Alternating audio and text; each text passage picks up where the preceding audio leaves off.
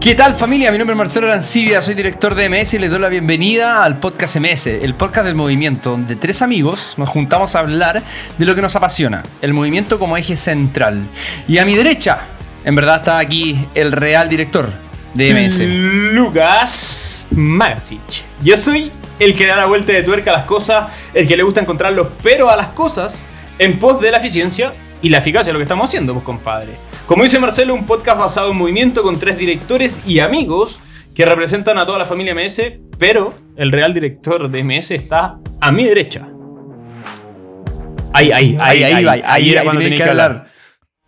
Weón, Gonzalo Velázquez, el verdadero director de Está- Estáis saturando todo el micrófono. Gracias. Gonzalo Velázquez, el verdadero director de MS, el que está detrás de cámaras y micrófonos, no sé si se nota, el que hace la pega de estos dos energúmenos, el que se lleva todas, buenas y malas, soy yo, el clínico de MS. Bienvenidos y bienvenidas nuevamente. Ya, hagámoslo nuevo porque salió como lo yo. Ya. ¿Ya? ¿Pero por qué Marcelo salió como lo digo? Eh, no, no voy a decir que salió. ¿Por qué? Sí, pero no me saturáis que yo después yo tengo que hacer las ediciones. Yo tengo que hacerlas, por favor, no me dis más pega. Ah, ah, ah. Ah, ah. Ya, ya apartamos de nuevo, cabros. La idea es que tengamos una, una, una obertura, ¿cachai? Que no sea simplemente como hola, bienvenidos, ¿cómo estáis? ¿cachai? Entonces ya, voy a partir de nuevo, ¿bien? ¿Qué tal familia MS? Mi nombre es Marcelo Arancilla, director de MS y les doy la bienvenida al podcast MS, el podcast del movimiento donde tres amigos nos juntamos a hablar de lo que nos apasiona, el movimiento como eje central. Y a mi derecha se encuentra el verdadero director de MS. Lucas Magasic. Tal cual como dice Marcelo, real y el único director de MS. Yo soy el que le da la vuelta de tuerca a las cosas, el que le gusta encontrarlo. Pero, eh, pero siempre en pos de la eficiencia y la eficacia. No, no, porque sí. Eh, como les dijo Coach Marce, es un podcast basado en movimiento con tres directores y podríamos decirle amigos también, que representan a toda la familia decir- Mesa. Podríamos decirle amigo, no sé si soy tan amigo tuyo. Y el real director eh, no está a mi derecha, no está a mi izquierda. Hoy día, gratamente, está al frente mío. Gonzalo Velázquez, el verdadero director de MS, el que está detrás de cámaras y micrófonos, el que hace la pega de estos dos energúmenos, el que se lleva todas, las buenas y las malas, soy yo, el clínico de MS. Bienvenidos y bienvenidas nuevamente. Ya, ¿sabéis que no, no, me, no, no me llena. Así que próximo podcast vamos a hacer otra más corta. No, no, no. No importa, está bien. Obvio, si lo hiciste tú, no voy a Sí, ser sí, buena. sí. po. Gonzalo, te voy a pedir por favor que me hagas una introducción mejor para la próxima vez. Lo hice yo, como siempre erro en las cosas. Ahora yo quiero que tú seas partícipe de esto y quiero darte lo que necesitas. que- Pero, pero ah, hagamos una última. Lo que vamos a hacer es lo siguiente. Yo voy a partir. Ya. ¿Vale? Vale. Yo a. Yo voy al medio y este buen cierra. Ya. Sándwich. Para camuflarte. Ya, estrategia para sándwich. camuflarte. Estrategia sándwich. Bueno, malo, bueno. Como Brett Bartolomeo. Vale. Claro. Perfecto. Dale. Partimos de nuevo. Entonces. ¿Qué tal familia? Mi nombre es Marcelo Arancibia. Mentira. pero, pero. Ya estoy po. leyendo tu web. Pero tenés Ya. que partir primero cambiando el nombre, si no es tan difícil la Ya, verdad. voy a tratar. entonces. ¿Qué tal familia? Mi nombre es Lucas Magasic, director de MS y les doy la bienvenida al podcast MS, el podcast de movimiento donde tres amigos nos juntamos a hablar de lo que nos apasiona, el movimiento como eje central. A mi derecha se encuentra el, entre comillas, real director de MS. Gonzalo Velázquez, el verdadero director de MS, el que está detrás de cámaras y micrófonos, el que hace la pega a estos dos mandriles, el que se lleva todas, las buenas y las malas, soy yo, el clínico de MS. Y a mi izquierda, derecha, al frente, está Marcelo Nasivia, yo soy el que le da la vuelta de tuerca a las cosas. El que. Pero es que para, no, no, no, no puede ser porque tú no le das la vuelta de tuerca a las cosas. Ya sabéis que partamos, weón. Llevamos, llevamos divagando en esta weá como cuánto. A ver. Bueno, estamos con nuevo equipo, de hecho por eso nos escuchamos así, estamos disfrutando de, cómo nos escuchamos, Eh, porque por fin Luquita, el manito guagua, eh, prestó un poquito de, Luquitas, de, de su propio nombre, y nos permitió comprar nuevos micrófonos, nuevo equipo, y ahora ya podemos hacer la edición más fácil. Eh, Marcelito, lamentablemente, si yo te cediera el poder de gastar el dinero de MS, MS estuviera quebrado En antes, de haber partido. Me compraría puros monitos de Star Wars. ¿Y qué Eh, pasaría si estuviera yo? No estaría.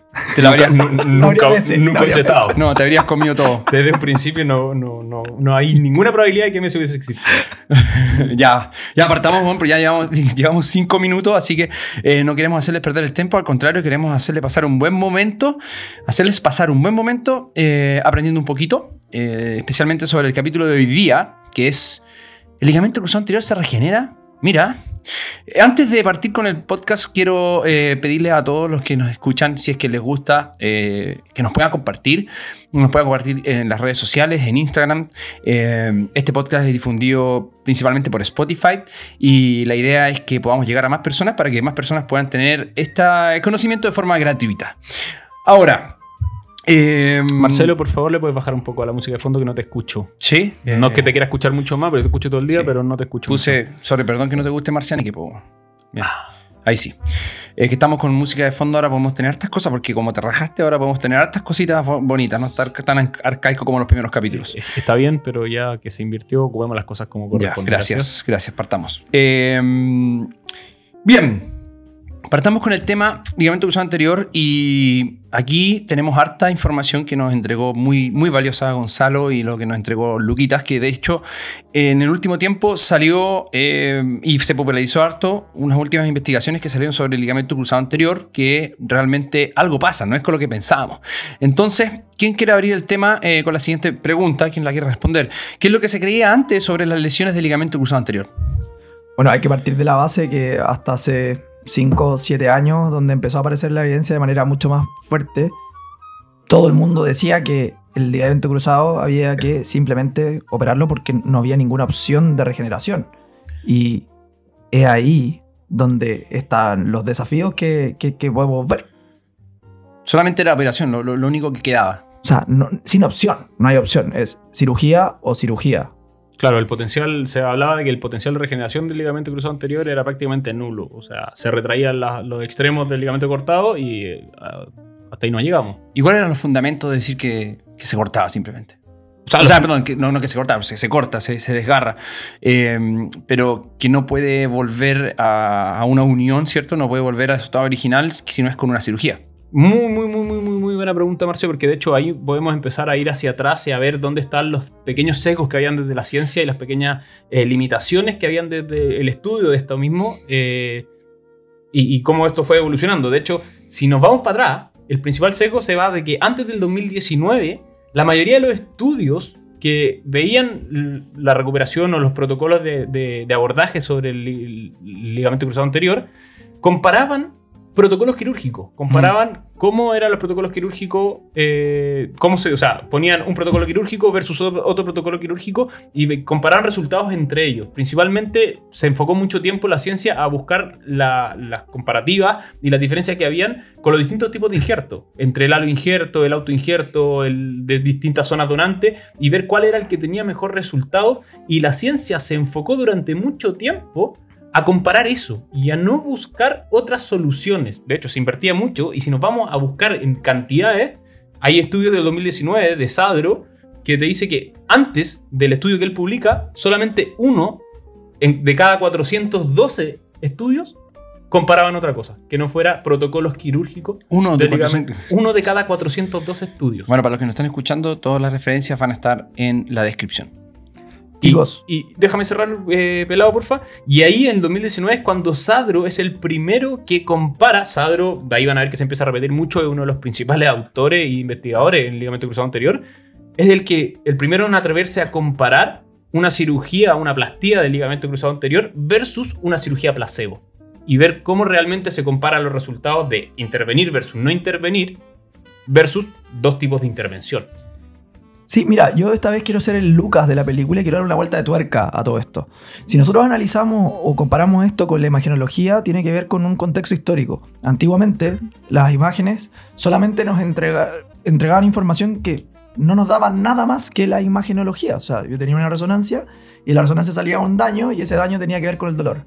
Si nosotros volvemos para atrás, en el ligamento cruzado anterior, pasa exactamente lo mismo. Cruzado anterior cortado, no hay posibilidad de nada y eso significa cirugía. No se comparó nada con cirugía, no hubo grupos control. En la imagenología pasaba lo mismo, la gente tenía dolor de espalda, en la imagen aparecía algo y en base a esa imagen se decía que esa era la razón por la cual la persona tenía dolor de espalda. Y lo que estamos viendo hoy en relación al cruzado anterior es que nunca, nunca, como dijo Sadro, se comparó realmente la gente con cruzado anterior cortado sin cirugía o con cirugía. Solamente se comparó diferentes cirugías. Yo cuando estaba leyendo esto y, quedé así como tal cual tu expresión, es como, pero ¿cómo se hizo solamente eso? ¿Cómo nunca se, se comparó lo- la, la alternativa? Era como, ya, asumimos que solamente es la cirugía y como solamente asumimos que es la cirugía sin ninguna base, llegamos a que eh, llegamos a comparar solamente esos puntos. Yo creo que una de las bases importantes es eh, las creencias de que la artrocinemática, producto de un corte cruzado anterior, eh, cambiaba y se deterioraba y llegaba hasta la artrosis temprana, por ejemplo, rodilla, que ahora es algo que podemos desmentir, pero rotundamente con lo, lo que- aparece en el último estudio. Sí, en lo que podemos ver en los últimos estudios es bastante claro y, y súper interesante y entretenido que la gente que se opera cruzado anterior, que antiguamente se decía, operémonos de cruzado anterior porque eso va a disminuir tu posibilidad de artrosis, hoy día sabemos, opérate de cruzado anterior y tu posibilidad de artrosis va a aumentar. Lo, cual es totalmente distinto a lo que uno pensaría con, nuevamente, un razonamiento o un abordaje exclusivamente desde los tejidos y dejando de lado y no entendiendo los componentes hormonales asociados, los componentes incluso emocionales asociados a toda la situación, porque tenemos que ver esto prospectivamente. Claro, y ahí volvemos al mismo sesgo inicial del que estamos hablando. O sea, ¿por qué antes se decía que tenías menos riesgo de artrosis en la rodilla cuando tenías la, la cirugía? Porque se comparaban cirugías con cirugía. No habían estudios prospectivos que te dijeran, oye, los que se operan se comportan así y los que no se operan se comportan de esta manera. Y desde ahí es donde se empieza a- gatillar el cambio. De hecho, si seguimos yendo para atrás a la evidencia, recién entre el 2012 y el 2016 hay varios estudios que empiezan a, a- a mostrarnos que hay resultados similares en protocolos quirúrgicos versus protocolos no quirúrgicos. Yeah. ¿Vale? Y resultados similares, ojo, en dolor, en síntomas, en función, en retorno al deporte, en calidad de vida, en ratio de cirugías posteriores de menisco y en prevalencia de artrosis. O sea, ¿es realmente, y aquí empieza el cuestionamiento, si es realmente necesaria la cirugía o no? Tremendo. O sea, yo, yo lo encuentro tre- tremendo. Em, Luquitas, tú estás un poquito lejos del micrófono. A la última parte que dijiste estuvo perfecto a esa altura y Gonza de repente te acercas mucho. Pequeñas Ya. cosas técnicas. Em, aquí para nuestra audiencia me gustaría decir algo anecdótico, que nosotros estamos hablando de cruzado anterior desde la ciencia, ¿cierto? Y cuando hablamos de rehabilitación de cruzado anterior sin resolución quirúrgica, también desde la práctica, porque yo no tengo cruzado anterior, no, no, no tengo cruzado anterior de la derecha. No, no, no te tocó. No. No me tocó. eh, de hecho, mi mami cuando me hizo no me hizo con tanto amor. Es culpa de mi mamá. Y no tengo cruzado anterior producto de... Ojo, no, no solamente el cruzado anterior es culpa de su mamá. Hay otras cosas que son culpa de su papá y tiene Eh. harta culpabilidad que buscar este hombre en su historia. Sí, es verdad, es verdad. Tengo, estoy muy traumado, necesito terapia. Seba Leiva, por favor, necesito sacarlo hoy día. Te recuerdo que ya tuviste sesión hoy día. Chucha, necesito otra más, otra sesión más, estoy muy mal. Eh, y, y bueno, tú también, Lucas, cruzado anterior cortado y... No quiero hablar de eso. Ya, viste, a este también le falta terapia. ¿eh? Eso es producto de, yo creo, gran, gran, gran parte de su carga genética. Atengámonos a los hechos, por favor. Ya, muy bien. Eh, te caíste porque eres muy penca en el esquí. Eh, bueno, sigamos avanzando. Eh, eso era lo que se creía, ¿bien? Eso era lo que se creía y yo me acuerdo muy bien cuando uno se cortaba el cruzado anterior, era como una sentencia a cirugía y también una sentencia de que te vas a volver a relesionar, ¿no? Claro, o sea, es- es- ojo que esas estadísticas no han cambiado mucho en cuanto a los índices de relesión eh, en, la- en los pacientes posquirúrgicos, eh, porque no es lo que ha cambiado en el foco de la ciencia. El foco de la ciencia ha cambiado en qué es lo que estamos buscando y qué es lo que estamos comparando.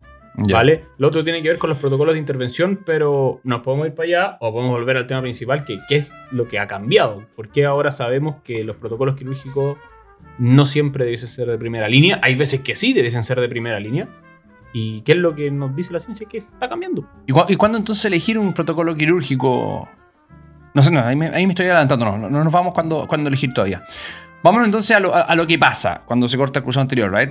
Chalito, porque quizá hay gente que todavía no, no entiende lo que pasa cuando alguien se corta el cruzado anterior. Quizá hay gente que, que es paciente y, que- y se cortó el cruzado anterior y llegó a este podcast por eso. ¿Qué es lo que pasa? En términos muy generales, el ligamento cruzado anterior es lo que e- es como una especie de elástico que junta al fémur la tibia, que son los dos huesos de la extremidad inferior, y que es un elástico que va de arriba hacia abajo y de atrás hacia adelante, y que lo que hace es limitar predominantemente los movimientos de la tibia hacia adelante, como básicamente que se salga, por decirlo de una manera muy coloquial, Y también ayuda a limitar los movimientos de la rotación de la tibia. Entonces, básicamente, cualquier movimiento multidireccional, multidireccional o caídas van a estar ayudadas o va a estar solicitado el ligamento cruzado anterior para poder realizar este tipo de actividades, valga la redundancia. ¿Y cuándo te lesionáis principalmente? Mecanismo de lesión. El mecanismo de lesión más conocido por todo el mundo asociado al ligamento cruzado anterior tiene que ver con caídas en la cual hay valgo de rodilla forzado, que es que la rodilla se vaya para adentro. ¿Y por qué hablas así?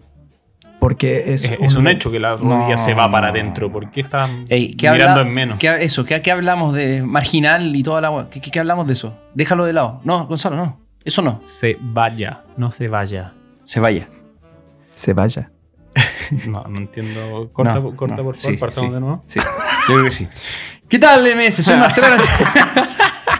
ya, entonces que la rodilla se va para adentro en palabras coloquiales, ¿cierto? Y ahí generas tú el, el, em, el corte del cruzado anterior. Y esto como elástico es para que entienda la gente que lógicamente no es eh, práctica y, y- es técnica del área. Pero Lucas, desde la práctica entonces, cuéntanos un poquito cómo, cómo eran los protocolos y, eh, y cómo son los protocolos quirúrgicos, qué es Va. lo que se hace. Hoy en día protocolos quirúrgicos están enfocados principalmente en reemplazar la función mecánica de ese ligamento en- con distintos tejidos que pueden ser desde un halo injerto hasta un autoinjerto. Halo injertos son injertos cadavéricos y un autoinjerto son injertos eh, de zonas donantes propias de la misma persona que está siendo eh, operada, que está siendo in- invadida quirúrgicamente hablando. Y eh, dependiendo la zona donante y el tejido, hay distintos protocolos que van desde hueso, tendón, hueso, solo injertos tendíneos que se injertan en la misma disposición que el González describió de este ligamento, para que este ligamento se osifique inicialmente en sus puntos de inserción y luego se sufra un proceso de religamentización para que pueda cumplir la función inicialmente y en la mayoría de las veces, lamentablemente, solo mecánica de esta estructura. Y de hecho, ahí es donde está uno de los grandes principales problemas de, de todo lo que estamos hablando. De hecho, de la causa de por qué hay tanto foco en la cirugía y no en otros protocolos y en, o no en otros abordajes. De hecho, si seguimos viendo la ciencia, estoy, estoy bueno para la ciencia hoy día, compadre. Y yo soy- Y yo soy el malo para esta mano. De que te gustó, te eh, me dijo cuando llegó, oye, me gustó leer un ratito. Hace rato que no leía, pues tú se, se educó con YouTube. No, no, no, no, no, con. YouTube. no, Instagram. con Netflix. Instagram. YouTube es muy largo, po. Ah, Instagram, con Reels. No, Solo Reels de 30 segundos máximo. Ni siquiera publicaciones y veía lo que hay en la pantalla. No, leo lo de abajo y ni siquiera paso para el lado, porque hay que leer mucho. Ya, ya, ya. No, en verdad le decía al Marce que hace rato no me tocaba leer de algo tan clínico como hoy en día no estoy tan metido en la clínica, estoy metido en otras cosas más administrativas y logística del centro y más ligado a la educación no tan clínica. Eh, hace rato que no me metía a actualizarme harto de cabeza en un tema eh, clínico y lo pasé bien. Encontré harta ciencia bonita y entretenida que de hecho uno encuentra las cosas bonitas y entretenidas cuando se van alineando con las formas de pensar de uno y habla mucho de nuestra forma de pensar como MS. Claro. Eh, el 2013, Ya. Frobel No, con fecha, con. Frobel, el 2013. Te faltó el et al. Eh, no, es que lo hizo solo. Solo, no, solo. no- no tenía amigos. Frobel no tenía amigos. Eh, Frobel et al. Et al. El 2013 eh, instaura una sigla en inglés conocida, que es el canon.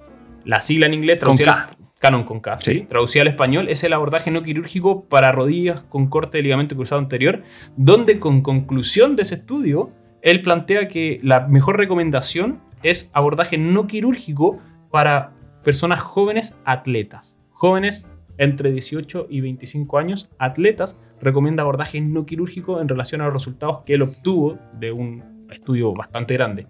¿Y cuál era el protocolo del. del, del- eh? No lo leí. Ah, bien. Bueno, ahí vemos la mediocridad de Lucas Magasic, por eso no eres el real director de bro. no, no, voy a leer el abstract. Pero no, ima- imagino que involucraba movimiento, eh, involucraba primero un proceso de, de- de desinflamación, ¿cierto? Ayudar a favorecer la, la desinflamación del, del lugar, favorecer la regeneración, eh, favorecer la movilidad primero de la zona. Es bien feo el concepto de desinflamación. Sí, es desinflamación. ma- manejo de un proceso Sí, inflamatorio. sí, pero por eso yo no soy clínico. no, sí. Manejo del proceso inflamatorio, exacto. Disculpe a, si alguien pasé a llegar a alguien, por favor, no, no me, no me funen.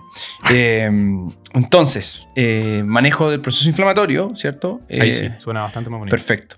Después, las personas eh, genera calidad de movimiento, ¿cierto? Trabajo en calidad de movimiento, trabajo en readaptación de esos patrones de movimiento, el volver a utilizar ese espacio de trabajo perdido por el dolor principalmente y la inflamación, eh, porque no pierde espacio de trabajo esa articulación por haber tenido un corte cruzado anterior.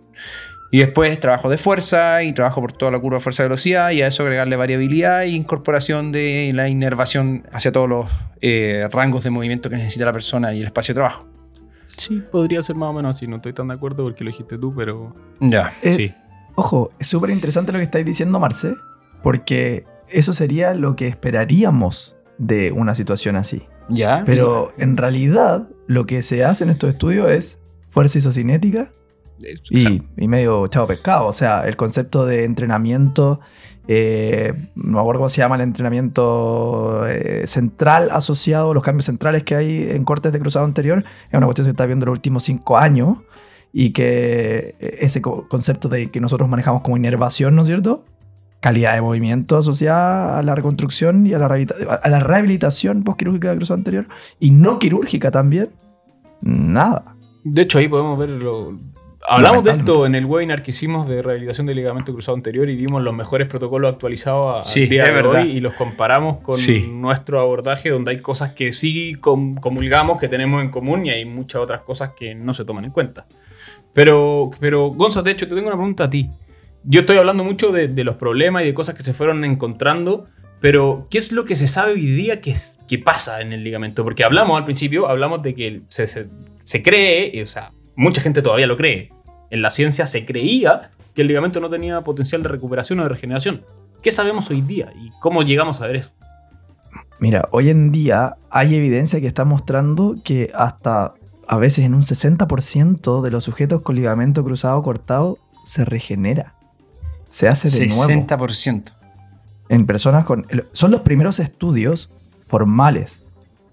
Pero se está viendo que hay un porcentaje alto de sujetos con ligamento cruzado anterior cortado que se les regenera el ligamento cruzado anterior. Completito.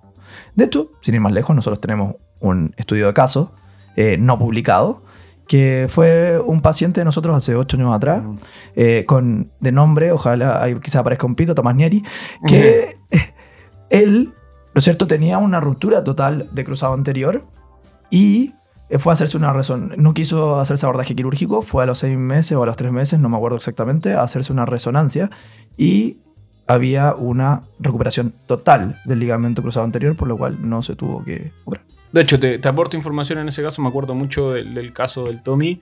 Eh, él llegó con un diagnóstico de corte completo y teóricamente al inicio iba a hacer un prequirúrgico con nosotros, un preoperatorio, viendo si se operaba o no se operaba. A los tres meses tuvo control y a los tres meses el radiólogo informó como que había habido un error en la resonancia inicial y no habían pesquisado el corte, que el corte no era completo, sino que era incompleto porque había pesquisado que había un 15% de unión actualmente en los tres meses, que probablemente la resonancia inicial había estado mal tomada. Ese era el argumento para decir, antes estaba cortado y ahora no, por los sesgos propios de la ciencia de este radiólogo. No estoy criticando la radiología, estoy viendo que la ciencia nos genera sesgos. Y luego de esos tres meses, fue a donde el doctor, el doctor le recomendó seguir lo que estaba haciendo porque algo, estaba, algo le estaba pasando sin entender lo que se le estaba haciendo, porque se le mandó un informe y todo. Y a los seis meses ya había una unión completa del ligamento. Y el Tommy se terminó sin operar, volvió a jugar a la pelota a los seis meses y medio y hoy día está haciendo su vida normal. Lo vemos bien seguido porque trabaja al lado de nosotros. Bueno, pero eh, si tenemos entonces personas que se cortan completamente el cruzado anterior, donde ya no hay posibilidad de una eh, regeneración, ¿ya? O sea, el ligamento cruzado anterior cortado completamente, ¿se vuelve a regenerar? Podría llegar a regenerarse. Sí, hoy día hay estudios que te dicen que sí, Sí. que tiene un potencial de regeneración, pero hay ciertos condicionantes y ciertas características en común en la gente que sí se regenera versus lo que no se regenera. Pero ¿cómo se va a llegar, si está cortado, cómo se va a volver a unir? Yo estoy pensando, poniéndome como el, el- el método científico, yo soy el abogado del diablo, ya, pero, pero ¿cómo vuelve a buscar su punto de origen y su punto de Mira, inserción? Es súper simple porque mira, el punto de origen le dice, aquí estoy. Y el punto de inserción dice, voy para allá. Y se juntan. Pero ya, pues, weón, ponte serio.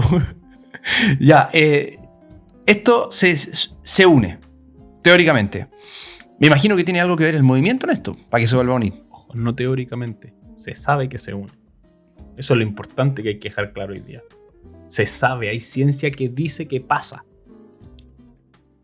Yo terminando el charlo y me dice, sí, es verdad. Juan, es, es tremendo eso. Es un cambio de paradigma que es como cuando empezamos a hablar del dolor y la imagenología. Esto es lo mismo. O sea, es al- algo absolutamente de rompedor de esquemas. O sea, es otro mundo. De 8, te complemento con una frase, con una cita. A ver, dale, juega. Evangelo Papas. Evangelo Papas es el director de la Escuela de Fisioterapia de la Universidad de Sydney y uno de los mayores investigadores en ligamento cruzado anterior. El 2020 dijo, actualmente no existe evidencia que diga que la cirugía es superior a la rehabilitación en ligamento cruzado anterior. Así de corta. Así de corta. Entonces, ya, ya, ya. Si yo tengo, bueno, en, en- en mi caso, yo tengo un test de cajón anterior positivo. Los dos, pues, positivo está, está bien dicho, ¿cierto? Desde Sí. la clínica. Bien, ya. Y un cajón anterior que tú, me- me- bueno, dos dedos adelante se va a la tibia. No tengo dolor de rodilla derecha. Mierda. Qué, qué terrible. No, sí, se me- es que entra en valgo, entonces. ¿No hay pensado operarte? Mm, después de. No, no, no. Es que lo que pasa es que si hago tantos pistol squat todos los días que en verdad la tengo tan estable. En serio. Va a tener artrosis. Ya, voy a tener artrosis y sí, sí. Necesito un- muchos terabands, esas terabands blanditas para ponerme alrededor y empezar Tape. a hacer movimientos y harto tape. Sí, en verdad, chicos, la, la papa para el ligamento cruzado anterior es utilizar harto tape. Harto tape. no, ya. eh, Ojo, ojo que se vuela. Capaz ustedes no lo están viendo en las caras, pero ahí hubo mucho de ironía en lo que estábamos diciendo. Por favor, no lo tomen en serio. sí, porque estamos hablando de algo importante de salud y la idea es que se rían un rato mientras vais manejando tranquilamente, mientras estáis ahí en el baño, bañándote. No, ¿viste? ¿Viste? Escucha- escuchando la estupidez que dice Marcelo. Sí, sí, en verdad sí. Eh, mira, importante. eh, esta, esta, esta como sentencia, esta, este eje eh, axial donde decía así como, ya, perfecto, si la, si la rodilla está inestable, tengo que operar. No. No, no, no es así. No, la verdad es que no es así y tiene, y tiene mucho, mucho que... Dime, dime. Eh, Entonces, si no es eso, ¿qué es? ¿Cuándo? ¿Cuándo me opero? ¿Cuándo no me opero? Eso por lo que puede estar pensando la persona, ¿cachai? Eh, ¿Cómo aterrizamos esto? Porque también sería ilógico, yo, yo creo, éticamente pensar como, ya, listo, no, ninguno hay que operarlo. ¿Qué es lo que hay que tomar en cuenta entonces? Perfecto. Bueno, una de las primeras cosas que hay que tomar en cuenta es, son los, los, los test estáticos, pero para tirarlos a la basura, básicamente. Porque yo sé que lo que estoy diciendo es súper fuerte, pero hoy en día lo que la evidencia nos dice de manera bastante clara es que lo que hay que considerar para esto son los test dinámicos de rodilla, los test funcionales de rodilla, para poder considerar como una opción la cirugía. Por otro lado, también hablar de estilo de vida. O sea, si tú tenías un mono como arroba coach Marce, un mandril que se mueve todo el día, todos los días, con un ligamento cruzado anterior, él va a proteger dinámicamente su rodilla de manera eterna. Versus si tú eres un tipo sedentario y eh, no te mueves o te mueves de manera inconsistente en el tiempo, eh, por ejemplo, te mueves tres meses y tres meses no, te dicen Gonzalo, Como tú. ¿eh? Exacto. Eh, Gracias. Lucas. Muchas gracias. Lo dije inmediatamente. Entonces, eh, por ejemplo, en esos casos, tal vez, incluso teniendo una estabilidad dinámica, podría ser una buena idea considerar como opción el abordaje quirúrgico. Sin embargo, si hacemos seguimientos de la gente operada versus la no operada, lo- los números que se muestran son bastante interesantes porque la gente con eh, operación de rodilla desarrolla más artrosis que los no operados. Primera cosa. Después, los no operados de cruzado anterior sin daño meniscal, mayor daño meniscal. Años después. Sí, pero ahí estamos hablando de, nuevo, volvemos a consecuencias estructurales. En un mundo altamente estructuralista, pero nosotros sabemos que no debiésemos ser tan estructuralistas en nuestra forma de pensar, porque muchas veces que la radiología, la radiografía te diga que tenéis daños degenerativos en la rodilla no significa que tu calidad de vida ni que tu sintomatología esté afectada.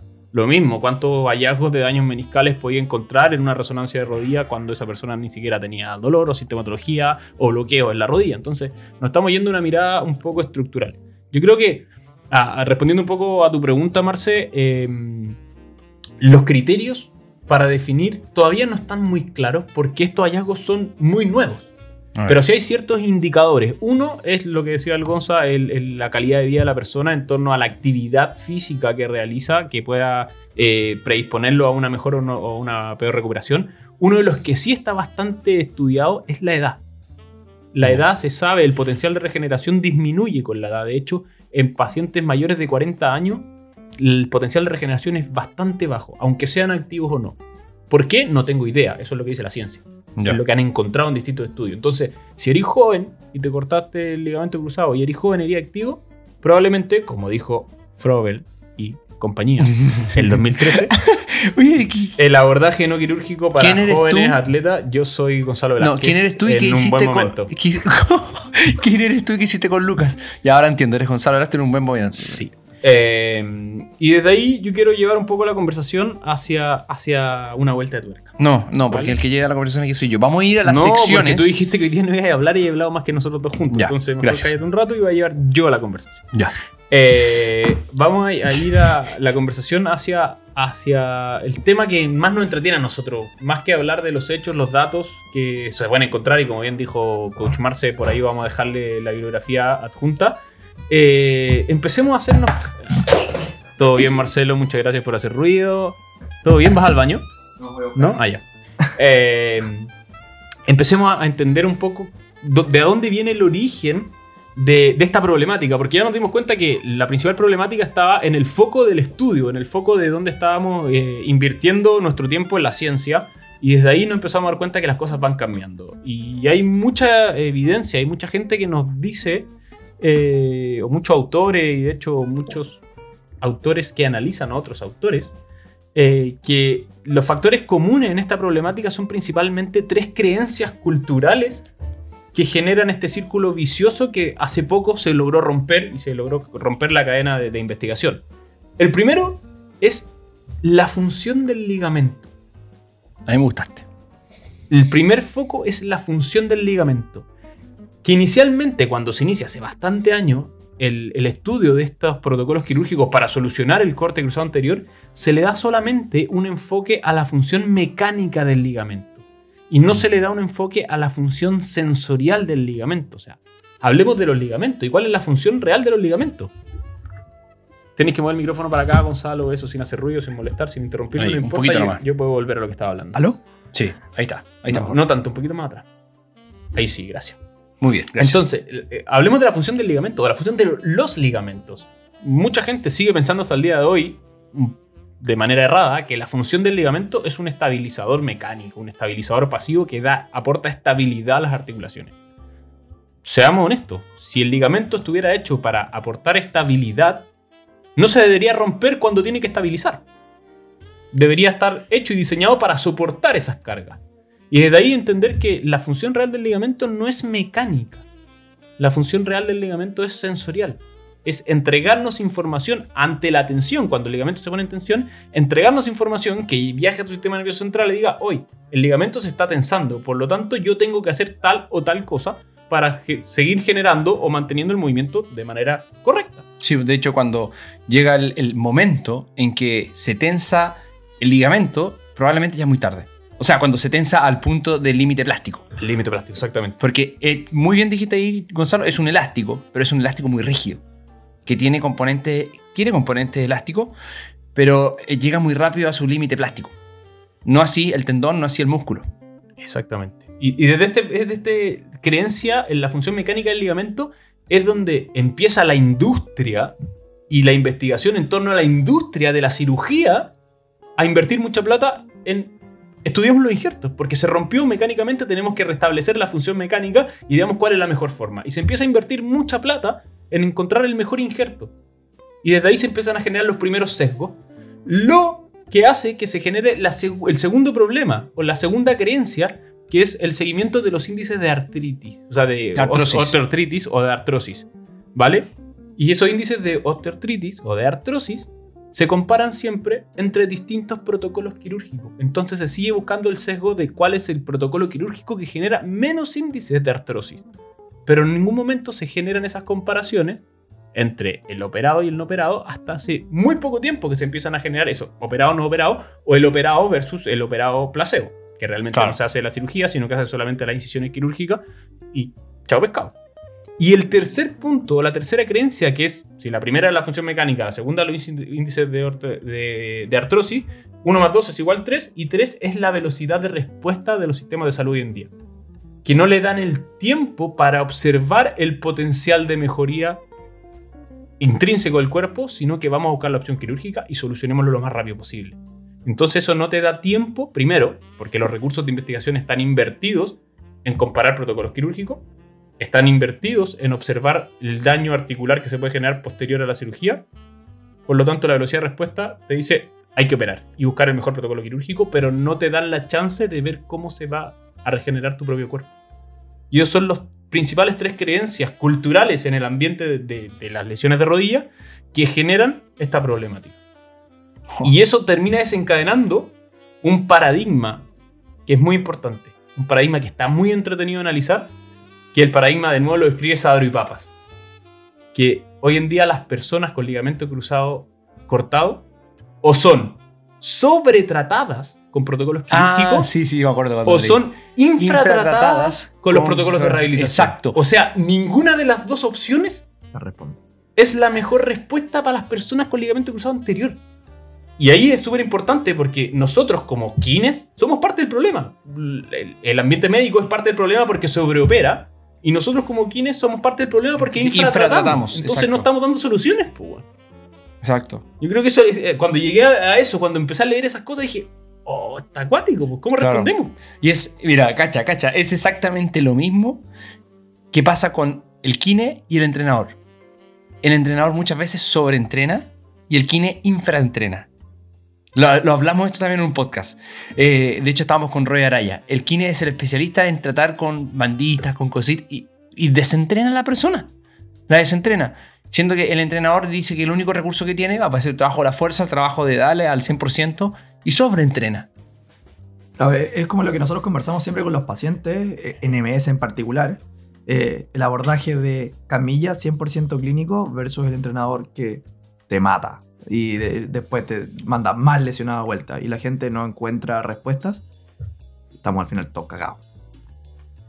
Es que, mira, aquí que se entienda bien, no estamos diciendo que todos, porque vamos, Claro, y- sí, no sé, sí, sí, yo ya razón. tengo experiencia en este con mi podcast en Siempre en Movimiento, entonces ya tengo la, ya sé, sé lo que se viene. Disculpa, disculpa, pero no, todo, pero no todos llegan ¿Perdón a- lo dije? Sí, lo dijiste. que lo estaba pensando. No, pero es que no podéis controlar tú, frontalizado. Eh, Así es. No, chao. Eh, que, ¿ves? Me sacaste, po, weón. Eh, ah, sí, La- van a, van llegar. Sí, la experiencia. Van a llegar y van a decir, ah, es que están diciendo que todos los entre. No, no. ¿Por qué hablas como Yair? Eh, Ah, es que están diciendo, cabrón. es que están diciendo, cabrón, saludos para Yair y, y, y chequea tu postura. Eh, no todos, no todos los, eh, los entrenadores van a sobreentrenar. Es una tendencia que solamente la única solución, porque son entrenadores que tienen, es el entrenamiento. La única solución que tienen a veces a molestia o problemas. Y los kinesiólogos, por nuestra formación, los fisioterapeutas, el país, el único país que escucha que, que la fisioterapeuta, el, fisio, el physical therapist es kinesiólogo, es en Chile, verdad. Eh, infraentrena o desentrena a las personas porque en verdad no saben de lo que necesita la persona y la única herramienta que tienen es muchas veces la fisioterapia y la terapia manual, que poco de entrenamiento tienen, de hecho, nada, nada de supercompensación generan. Entonces, eh, es un, problema que ahora se está traduciendo a esto mismo, solamente que para el otro espectro del continuum del rendimiento.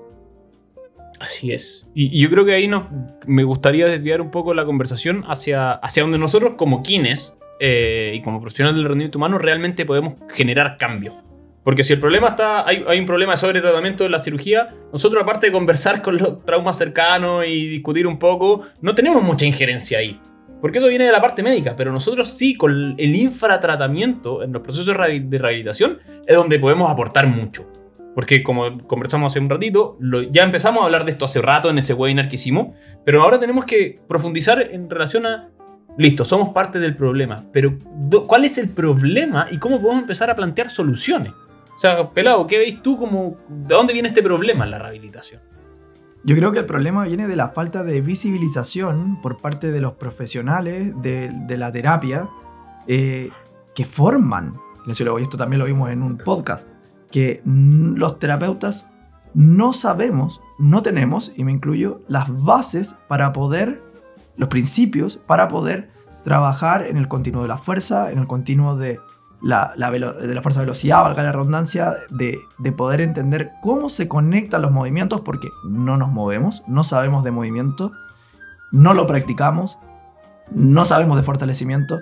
Entonces, si no sabemos eso, no sabemos cómo se adaptan los tejidos. Si no sabemos cómo se adaptan los tejidos, no, no sabemos cómo progresar a un ser humano, básicamente. Creo que, o sea, es, bastante, es, muy profundo. Sí, totalmente de acuerdo contigo, pelado. Y si nos vamos de nuevo a la ciencia, puta que estoy científico, weón, no me la creo ni yo. Eh, lo que nos dicen estos mismos protocolos que hablan del infratratamiento, el gran problema o el principal sesgo está, primero, en que en el tratamiento hay un enfoque extremadamente local. Extremadamente local. Segundo, extremadamente cortoplacista. Es cómo soluciono el problema de esta persona lo más rápido posible y lo doy de alta y me olvido. Sabiendo que los procesos de religamentización son procesos de larga data, Dos años mínimo. dos años mínimo. Pero son cortoplacistas, de hecho hablan de los seis meses, ocho meses, nueve meses, los protocolos más largos y hasta ahí llegan. Después, no, no, en ninguno de los protocolos estudiados se encuentra la presencia de la educación, de generar competencia en la persona para que entienda el proceso y pueda hacerse cargo de su proceso. Y ninguno de los procesos, ninguno de los protocolos incluye la autonomía como un pilar fun- fundamental. Eso es principalmente parte del problema. ¿Y por qué está ese problema? Primero, porque evaluamos mal.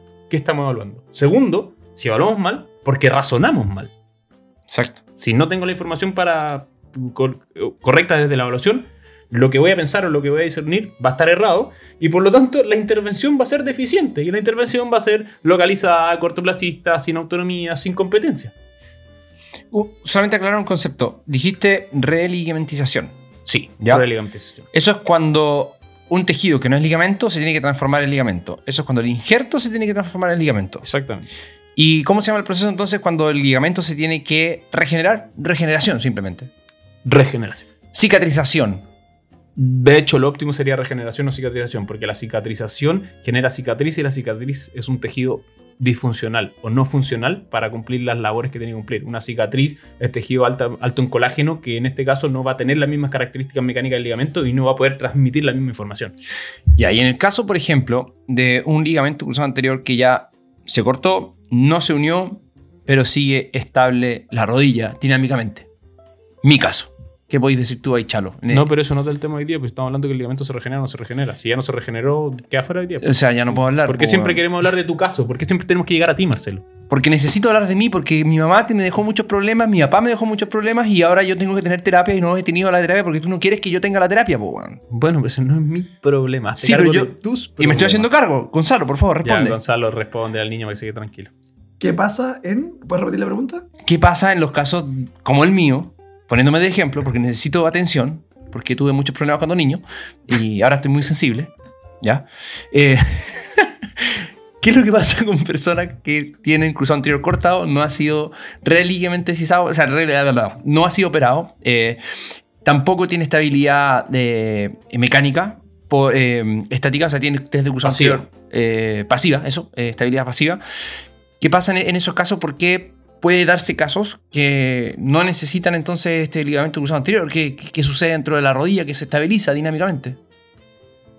El, el ligamento no solamente es el único tejido que puede estabilizar Ah. la rodilla. De hecho, para ahí quería llegar. Gracias, Gonzalo.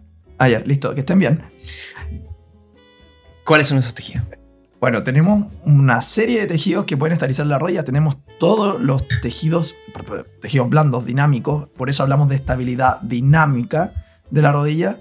En la cual, si nosotros tenemos esta estabilidad dinámica por el cuádriceps, por los isquios, por todos los tejidos del compartimento medial, del compartimento lateral, de la pierna y del muslo, podemos, y de la cadera también, bueno, tenemos toda la cadena cinética, podemos estabilizar la rodilla y no tenemos que necesariamente considerar la cirugía como una solución final, sino que podemos hacer muchas otras cosas, como lo que has hecho tú. Y ahí nos puedes contar un poco tú, Marcelo, qué es lo que has hecho para tener la estabilidad dinámica de la rodilla. Nada. Seguro. Nada. Seguro que le estás preguntando No, eso. no, no, Gonzalo. no, no he hecho nada. Nada. Yo me tomé un ibupro- un ibuprofeno, que fue lo que me dijo mi doctor, y eh, un Meclomen, lo que me dijiste tú, eh, y un Diaren. que, sa- que sacaste de mi box. Exacto, que estaba vencido. Que te saque de la Que estaba mochila. vencido y no hizo que se te parara la, la diarrea. Sí. Le mando un saludo a Nico Jusacos que me ayudó a buscar el diarrea en un día que tuve un problema ahí en el diplomado de rendimiento humano.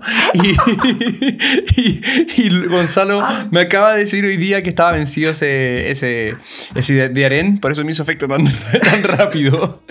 Eh, oye, Lucas, eh, me gustó mucho el resumen que hiciste al final, weón. Me gustó mucho. No sé si podríamos repetirlo para el final, eh, porque ha llegado la hora de que le podamos dar eh, alguna recomendación eh, a nuestros queridos amigos profesionales del rendimiento humano, kinesiólogos, preparadores físicos, profesores de educación física, cualquier persona que trabaje desde el punto de vista del rendimiento humano. Es por eso que quiero partir con la recomendación de el señor, y está sonando ahora la música de fondo, en postproducción la música de fondo de las recomendaciones MS con el señor Gonzalo Velázquez con su recomendación, eh, que puede tener o no que ver con el tema y puede ser buena o no. Probablemente no. Eso está por verse. Veamos qué recomendación nos tienes. Bueno, acá vamos a ver si aparece un pito en mi recomendación. Van a saber si le sirve o no. Eso, eso viene en postproducción. Y esa fue la recomendación de Sí, Gonzalo. la acabamos de cortar. Ahora viene la recomendación de Lucas Magazine. Oigan, chicos y chicas, miren, la verdad es que algo que muchas veces internos, internas, colegas eh, me preguntan en el día a día y que creo que es súper importante que, que salgamos un poquito de la ciencia para entrar en la ciencia, tiene que ver con, ¿no es cierto? Nosotros siempre hablamos de los libros y de, y de- y de autores, pero a la hora de leer papers va un poco la misma recomendación. Seguir autores y líneas investigativas y no solamente Mm. ir a leer artículos sueltos, que a veces incluso esto viene de los libros, que es un- una recomendación mucho más grande. Leer un libro es lo más grande para entrar a los artículos que pueden salir dentro de las referencias, para entrar en líneas investigativas y así poder entender un problema desde sus bases y no solamente quedarnos con fotos o ideas individuales. ¿Esa fue tu recomendación? ¿Eso sería todo? Buenas noches. Eh, Gordo, pero aprovechando que estamos hablando de esto, ¿tienes algún autor o alguna línea investigativa para ligamento cruzado anterior? Sí, eh, hay, un, hay un fisio En estos momentos está buscando su celular. No, no, no, es un fisio. Es que lo que pasa es que no me acuerdo de dónde es, pero creo que era australiano. Que Hola es Siri, buscar por favor. de buscar Global Specialist Fisio. El apellido de Global Specialist Richardson. Richardson. Kieran, no, Kieran- Kieran Richardson es un fisio australiano que de hecho hoy en día está haciendo cursos derechamente de eh, rehabilitación en sujetos de ligamento cruzado anterior cortado no operado y él, él es el que está haciendo dentro de la fisio internacional la punta de lanza para que podamos cambiar las cosas a nivel mundial de hecho. Exactamente, bonita recomendación. De hecho, de él estuve leyendo mucho ayer. eh, el material de hoy viene de exactamente esa línea investigativa, es muy bonita. O sea, eh, tu recomendación es, es recomendar una línea investigativa y que la persona haga, su- haga el esfuerzo. O sea, le estés dando más esfuerzo a la persona en vez de tú facilitarle alguna wea. Claro. Pero no tiene ningún problema, está siendo consecuente con nuestra misión. No, pues la el idea es- camino del movimiento es movimiento, esfuerzo, consistencia y excelencia. Bien, vamos Está con la- viendo esfuerzo. Listo, gracias. De nada. Bien, vamos por ¿Vamos la, la recomendación de Lucas? Sí, gracias, gracias. Lu- No, no, no, no. Oye, muy buena recomendación y estoy totalmente de acuerdo. Totalmente de acuerdo con esa recomendación válida para libros, para líneas investigativas en lo que es papers, eh, estudios, como quieras llamarle. Gracias, Gonzalito. Vamos, Lucas, con tu recomendación. Gracias, Marce. Eh, mi recomendación es muy sencilla. Eh, mi recomendación es que cuando hagan cosas se graben. Oye, este weón. Oye, maldito ser humano, weón. No, no, no, no. Este weón me está quitando mi recomendación, weón. Ah, ahora, ahora, mentira, es ahora te, vas a recomendación poder- de Lucas. te vas a apoderar de mi recomendación. No, esa es mía, mía. Te vas a apoderar. Es mía. Weón, me acaba de spoilear mi recomendación. Te la dejo, ya, te la dejo. Yo tengo más recomendaciones, te puedo dejar esa para que, para que tengáis algo hoy día. Eh, No, mi- yo tengo más, weón, no tengo ningún problema. Voy a buscar ahora. Mi recomendación es súper sencilla. Mi recomendación es eh, un Instagram que les recomiendo seguir. ¿Ya? Eh, el Instagram de Hannah Moves, de, el Instagram de Nick, Nick Ah, Hanna, un profesional. El, que le trataste de copiar tu Instagram. No. Ahora entiendo todo. No, ahora para nada. entiendo todo. No, no le puedo copiar ella, porque la Ana Moves, ella. Tra- traté de copiarte a ti, pero me di cuenta que era muy fácil, así que empecé a buscar otros referentes. Eh. Así es. Eh, entonces, ¿me va a dejar terminar mi recomendación? No. No. Eh, bueno, entonces, Hola. otro día, chicos, los que quieran recomendaciones Hola. me escriben por internet, se las doy directamente. Eh, no, en resumen, súper rápido, Hannah Moves, eh, el Instagram de Nick Hanna. eh, es muy bonito lo que hace desde eh, las herramientas comunicacionales directamente desde un prisma clínico. Eh, como resume, como acota ciertas herramientas, ciertos tips comunicacionales. Y lo más importante es que está muy basado y es muy rico en evidencia. La mayoría de sus publicaciones, no todas, pero la gran mayoría, tienen referencia donde pueden ir a investigar un poquito de lo que está hablando. Así que esa es mi recomendación, Marcelo. Hannah Moves, síganlo en Instagram, se lo recomiendo a todos. Y algo muy bueno de Hannah Moves, eh, fuera de, de hueveo, es el, el tema de la gráfica. Son muy buenas. Tiene, no sé si lo hace él, yo creo que debe estar asesorado por alguien, pero muy, muy, Sí. muy buena estética, eh, muy buen balance de las cosas que hace. Eh, yo he analizado esa cuenta porque uno es que tiene que hacer esa pega y el engagement rate que tiene es muy bueno, el timing que tiene para subir las cosas. Claro, ojalá algún día logre esa estética con las cosas de Messi. Ya, yo me retiro. Oye, pero ¿cuál- yo me cuál- retiro. ¿Por, por- O sea, por qué, por qué es tan choro la comunicación que tiene? Eh, ¿Por qué está el chorro de la comunidad? Bueno, hay, hay una cosa de, de carga visual, ¿cachai? ¿Cómo yo puedo ver en poco tiempo, no una carga visual que te diga, ah, demasiadas cosas, así como las páginas, ¿hay cachado esa- esos letreros? No, bueno, los que son ¿Como mi rockeros. le- Instagram? ¿Ah? ¿Como mi Instagram? Claro. No, pero te he hecho una buena Claro, con tu no Instagram. como tu Instagram. O sea, no. Hace las cosas no como tú y le sale muy bonita. Yo te voy a defender, Gonzalo, porque yo sé que es lo único que puedes dar. Entonces dice que no te puedo pedir más. Estás dando el 100% en llenar de mierda tu Instagram. El 120. Ya. No, no, pero lo, lo importante es que es la carga visual. Algún día podríamos hacer un podcast de eso, de, de- de qué es lo que la, la persona le llama la atención. Entonces, si tú tenés un feed, eh, que es lo primero que tú ves en el Instagram cuando te metes a la, a la página de una persona y ves sobrecarga de información, como que, bueno, ¿dónde busco? Este compadre es, tiene un estilo muy estilizado de cómo utilizar los colores, cómo utilizar los espacios, cómo utilizar las marcas, eh, el timing con que sube las publicaciones y además qué publicación sube una detrás de la otra. O sea, también hasta eso está eh, bien programado, bien periodizado. Y eso se agradece caleta en un, en un Instagram que es como él, que es altamente, es diferente al mío, porque es altamente específico en su tema. Para nada más lo utiliza. Exactamente, no sale de la comunicación. Exacto. Y eso, tiene una- una- un diseño muy minimalista que para mí per- personalmente es de todo mi gusto y, y creo Sin- que es su, su Sin tanto color, porque como es el también es de todo mi gusto que no haya tanto color. Eh, y es muy acertado. O sea, tiene una capacidad de síntesis que se agradece.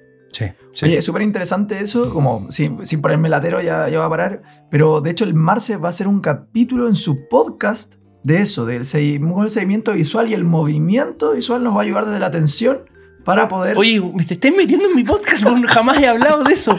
Ah, ¿y ese va antes o después del capítulo de 15 de. de No voy a chico hablar- del oye, paren, pie? de rehabilitación Del de dedo chico del 15 pie. No, del no, chico del pie. De neur- neuritis de Morton. Es, ah, Neuroma ese era. Morton. Ese, es el- Ese- ese- ese yo- yo sé- que hacer. Ah, el que tiene el, el- nuestro gran amigo vendedor de autos. Sí, sí, sí, el mismo, el Sí, mismo, el mismo. ya voy a anotar ese minuto. Ese es el minuto, minuto 53. Ya, listo. Ahí está. eh, y minuto 50. Ya, perfecto. Ah, me acuerdo, perfecto. Bien, ahora usted me tiene que dar el pase. Pásame, Marcelo. Gracias. Mi recomendación. ¿Qué recomendación? Ah, entonces se me había olvidado que ya me estaba muy entretenido con la mía y la de Gonzalo, no sabía que faltaban más. Dejo aquí para su recomendación, esperemos sea buena, no les quiero subir mucho la expectativa, al gran, al único, al entrenador, al dueño del movimiento en Chile, al coach Marce. dueño del movimiento en Chile. Ya, perfecto. Eh, sin atribuirme nada de los enunciados que me acaba de decir mi gran amigo Lucas Magasich. Pero, pero si leí tu descripción de Instagram. no, no, no, no, yo soy el dueño, yo soy el chef. Es otra cosa, es otra cosa, es otra cosa. Perdón. Yo no veo recetas, yo creo recetas. Bien. Eh, sonido más soberbio que la cresta. Bien, Pero sí es normal eso. Eh, sí. Vamos a ir a eh, mi recomendación que la verdad es que ayuda mucho a darse cuenta de uno cómo está haciendo las cosas. La recomendación es la siguiente. Es súper simple. Grábate mientras tienes sexo. No, mentira. Ponle un pito eso, por favor. No, Hay no. menores de edad que escuchan esto. ¿Y qué tiene? Bueno, eh, tienen que saber lo que, lo que es la vida normal. pues. Siempre en Bueno, pero, movimiento. pero esa no es decisión de ellos, es decisión de sus padres hasta que sean mayores de Ya, edad. por eso este podcast ahí aparece explícito. Si es explícito, no deberías darle clic. Pendejo. Grábate mientras haces clases. Es súper importante. Mientras tú haces clases, grábate. ¿Por qué grabarse mientras uno hace clase? Uno, uno cree que hace las cosas de determinada manera. Eh, cuando uno está entrando en el estado de flujo porque estáis con la persona, estáis tratando de mejorar eh, el movimiento de la persona, estáis tratando de enseñarle una técnica o, rehabilitarla, muchas veces uno entra en un proceso en donde no te das cuenta o lo acelerado que estás o lo, lento que estás. También otras posibilidades, lo, lo enredado que estás dando una explicación, lo eh, poco acertado que estás siendo en el coaching, en el feedback, en la, en, la corrección, eh, que cuando tú te empiezas a grabar, realmente te da vergüenza cómo haces las clases. Y eso es porque tú sabes cuándo es un coach que está haciendo las cosas bien o cuándo es un coach que está haciendo las cosas mal. Entonces, grabarte es muy importante para tener ese proceso de autoconciencia de cómo tú realmente estás haciendo lo que estás haciendo y empiezas a corregirte, imaginando que no... Te, aconsejo imaginarte que no eres tú. Imagínate que es otra persona y empiezas a corregirla según tus niveles, obviamente, de educac- educacionales en términos de eh, cómo hacer una clase. Entonces la idea es que le pidas permiso a tu, a tu paciente, a tus pacientes o a tus entrenados o a tu entrenado y le dices, mira, ¿sabes qué? Eh, Dentro de mi proceso educacional es aprender cómo yo estoy haciendo las cosas, así que me voy a grabar. Incluso si quieres, sería ideal, que ahora son muy baratos, los compráis en, en, en- en Ali- no, eh, AliExpress. Tú soy el dueño de AliExpress, Gonzalo Velázquez. Eh, Alibaba es otra es otra vez. te compras un micrófono, te lo colocas y así puedes escucharte bastante bien y vas a ver realmente lo que estás haciendo. Eh, y te aconsejo tratar de corregir ciertos puntos, uno a la vez. Entonces te grabas una vez y tratas de corregir un punto a la vez. No es necesario grabarse siempre. Eh, te recomiendo, por ejemplo, como lo hice yo, un volumen de una grabación cada tres semanas. Entonces, cada tres semanas te pones un objetivo y eh, después vas grabándote de nuevo y vas viendo si ese objetivo se cumple o no. Y te juro que te ayuda muchísimo en generar mejores clases, mejores rehabilitaciones y finalmente ser un mejor entrenador o kinesiólogo en el caso que, que lo amerite. Esa es mi recomendación. Espero que le guste. ¿Eso nomás? Mira, este un despota. Si, pudiera, si el podcast pudiera verse, verse, La si, cara- si pudiéramos la- hacer la un podcast. de- Sí, literalmente. Vamos a poner un pito ahí. Disculpa, en el minuto 50. y- Eh, Está pensado para eso. Ah, sí, ya, perfecto. Es que es impresionante. Luquitas Magazine, muchas gracias por esa cara que me diste. Ahora, no entiendo, eh, antes de hacer un resumen, ¿Qué para, no, para entiendes? la gente, ¿Qué no entiendes ahora? la sección 911, no la entiendo. No, déjala. De- para, para otro capítulo, bien. Entonces, eh, hagamos un cierre. Un cierre que me gustaría que en este caso lo pudieran hacer ustedes dos. Eh, Lucas, con la última parte que dijiste que estuvo buenísimo sobre el ligamento cruzado anterior, ¿se regenera o no se regenera? Gonza, se está Deja- mirando. Déjame a mí para al final, gordo. Ya, Lu- Lucas cierra porque él sabe cerrar. Perfecto. Yo la, la verdad es que la, la recomendación que le daría a la gente que nos está escuchando es en relación a la ruptura del ligamento cruzado anterior que, por favor, si alguien de su familia, ustedes, se corta el ligamento cruzado anterior, consideren opciones antes de operarse. Eso yo creo que es como la recomendación principal asociada a este tema para que en el fondo no estén años después lamentándose por decisiones que hoy en día la información está apareciendo para tener la consideración de hacerlo o no hacerlo y no irse a algo exclusivamente, ¿no es cierto?, de operarse porque sí y porque es lo que se dice nada más. Creo que esa sería como la principal recomendación asociada a lo que estuvimos hablando hoy día que yo les daría a todos los que nos están escuchando. Vale, peladito. Eh, yo quiero partir mi cierre con la frase que dije hace un ratito, que, que resume en gran de gran manera el, el momento en el que estamos actualmente en este tema a nivel mundial. Que actualmente no existe evidencia que diga que la cirugía es superior a la rehabilitación. Ojo, tampoco hay evidencia que diga que la rehabilitación es superior a la kinesiología. En este momento estamos... Que la rehabilitación es superior a la Ah, cirugía.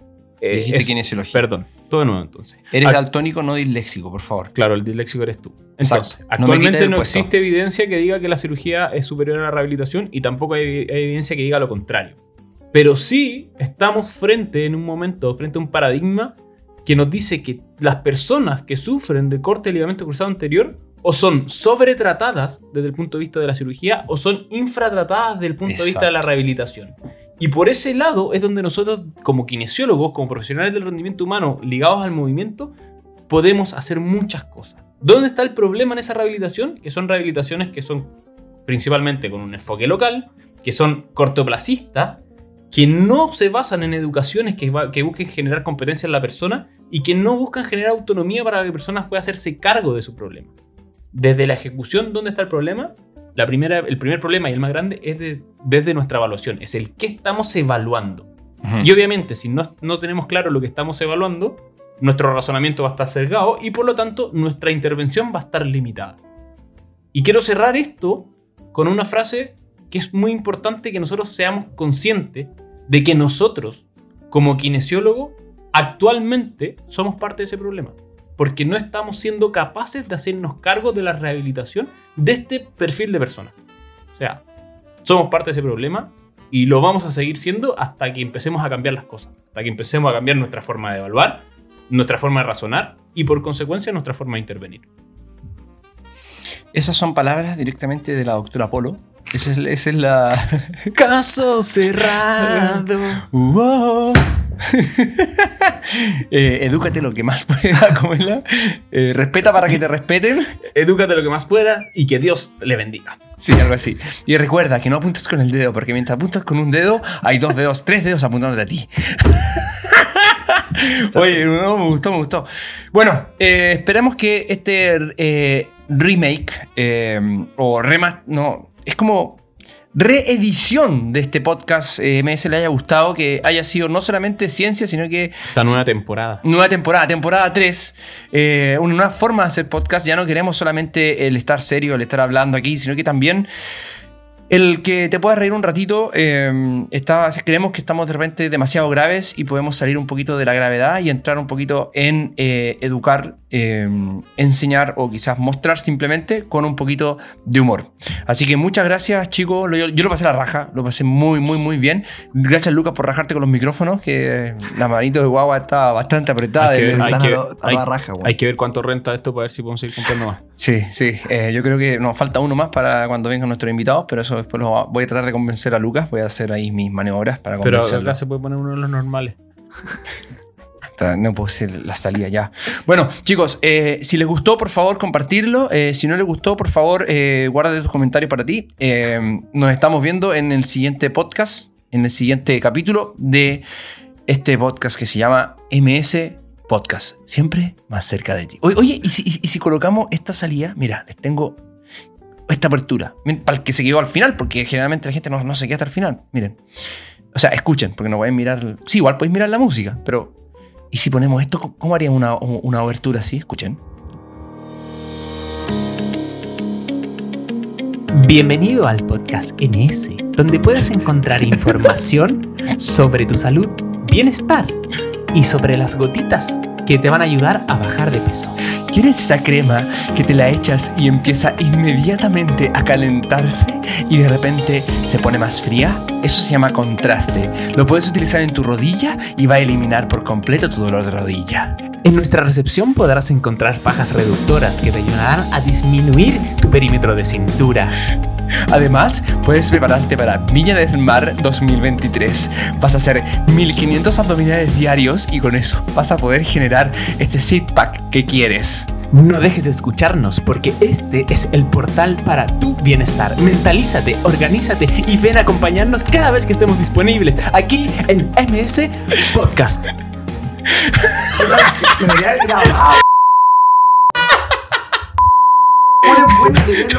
Eso, eso es entrar en flow. Eh, Gonzalo, estamos, seguimos grabando. Eso, eso es entrar en flow. Se sacó el audífono. Eso es entrar en flow. Yo diría lo grabado. Pero no, no dije grabato. Esto es un podcast que. Entonces, aquí voy a dejar eh, la grabación del segmento que Marcelo se olvidó, que es el segmento o la sección 911. ¿Cuál es la sección 911? Me encontraba yo caminando en la acera bajo el apartamento cuando de repente sentí al llegar a la esquina del parque que alguien me sostenía por detrás y ponía algo filudo cerca de mi cuello. En ese momento lo único que hice fue tratar de huir y al tratar de huir la suela de mi calzado se quedó adherida en el pavimento. En ese momento sentí una terrible torsión a la altura de mi rodilla y un sonido estrepitoso que no me dejó reaccionar. Caí al suelo, tomé mi teléfono celular y disqué el 911. En ese momento perdí todo mi estado de conciencia y solo recapacité cuando estaba acostado en la camilla del centro de urgencia y había un médico atendiéndome que me dijo que mi diagnóstico era un corte de ligamento cruzado anterior. No sabía qué hacer porque me decía que tenía que tomar una cirugía, pero por otro lado, un terapeuta físico a la espalda del médico me decía, no, no lo hagas, Jimmy, no lo hagas. Entonces llegué a casa y le dije a Toby, Toby, no sé qué hacer, necesito una respuesta, pero tengo que agradecer al personal médico de 911 por esta situación. Esa es la sección 911. Esa es la. Me gusta la sección 911, weón. Muy bien, muy bien. Luquita ahí demostrándonos su faceta. Oye, apaga el celular que se está escuchando. Demostrándonos nuestra, su, su gran faceta. Le pones un micrófono y se transforma este hombre. La fraseta. La fraseta, la gran faceta de Lucas. Bueno, esperamos que le haya gustado. eh, gracias por la buena onda. Y si te gustaron estas secciones, eh, compártenos. Y si no te gustaron, por favor, guárdate tu opinión. Porque la verdad es que eh, la idea es, no sé, ya, no sé qué más hablar. Chao, pescado. Chao. Chau, chau, chau, chau, chau.